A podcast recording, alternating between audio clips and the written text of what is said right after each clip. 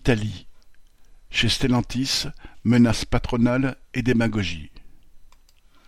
À l'usine historique Fiat de Mirafiori à Turin, qui fait maintenant partie du groupe Stellantis, des travailleurs ont débrayé le 7 février suite à l'annonce par Tavares de leur mise au chômage technique jusqu'à la fin du mois de mars.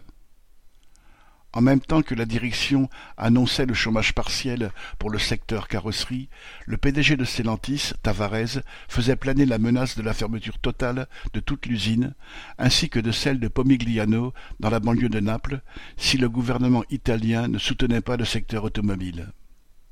Ces dernières semaines, celui-ci a fait mine de s'opposer à la politique de Stellantis, Giorgia Meloni, la dirigeante d'extrême droite du gouvernement, accusant le groupe de privilégier la France et d'abandonner, citation, le joyau italien. Tavares a répliqué dans une interview, citation, Plutôt que d'attaquer Stellantis sous prétexte que nous produisons moins dans votre pays, l'Italie ferait mieux de protéger les emplois du secteur automobile. Comment? En mettant plus d'argent sur la table pour soutenir la transition électrique. Le patron de Stellantis a par exemple déclaré que l'électricité coûte trop cher en Italie et que les infrastructures n'y sont pas assez développées. Tavares donne des milliards aux capitalistes qui contrôlent Stellantis, à commencer par la famille Agnelli Elkann, qui reste l'actionnaire principal du trust.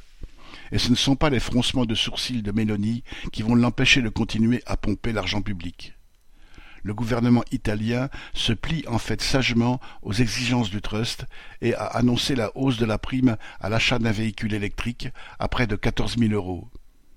S'y ajoutent les centaines de millions déjà versés pour la restructuration des usines, la transformation de certaines en pôles logistiques ou usines de production de batteries, etc. Tout cet argent n'empêche nullement le trust de poursuivre ses attaques contre les travailleurs. Depuis la fusion du groupe Fiat Chrysler avec PSA au sein de Stellantis, plus de 7500 emplois ont été supprimés dans ces usines italiennes, dont la production a pourtant augmenté de plus de 9% en 2023. C'est aux dépens des travailleurs, avec des cadences augmentées, des transferts d'un atelier à l'autre, d'une équipe à l'autre, ou même d'une usine à l'autre, que Stellantis produit plus, avec moins d'ouvriers. La direction fait miroiter des milliers de nouveaux emplois dès qu'arriveront les modèles électriques et les nouvelles usines de production de batteries qui remplaceront celles de production de moteurs thermiques.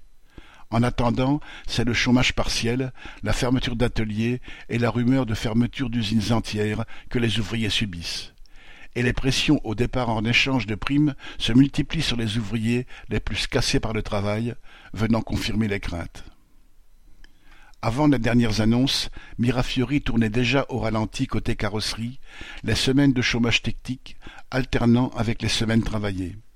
En mécanique, par contre, les samedis obligatoires s'enchaînent, tandis que dans les bureaux, des employés sont externalisés dans une filiale, ce qui promet une baisse de leurs conditions de travail et de salaire.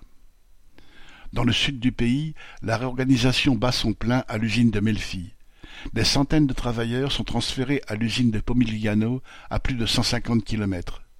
L'un d'eux, transféré sur la chaîne qui produit l'Alfa Romeo Tonal, dont la direction vient d'annoncer l'arrêt de production, expliquait fin janvier dans un quotidien local. Citation. À plus de cinquante ans, je dois aller à des kilomètres de ma famille, tenir un poste où, en une minute cinquante très exactement, je dois exécuter trois opérations sur la carrosserie, parcourir vingt mètres pour aller chercher une pièce et revenir pour la mettre en place. C'est absurde, mais ils s'en foutent. Ils nous parlent de transition vers l'avenir, mais pour les ouvriers, c'est le retour au XIXe siècle. Pour s'opposer à ces attaques, les directions syndicales en appellent à une vraie politique industrielle ou, dernière trouvaille, à une entrée de l'État au capital de Stellantis, à l'image de l'État français qui possède 6% du capital du trust. Les différents partis font mine de croire qu'ainsi le gouvernement italien tiendrait un moyen de pression sur Stellantis.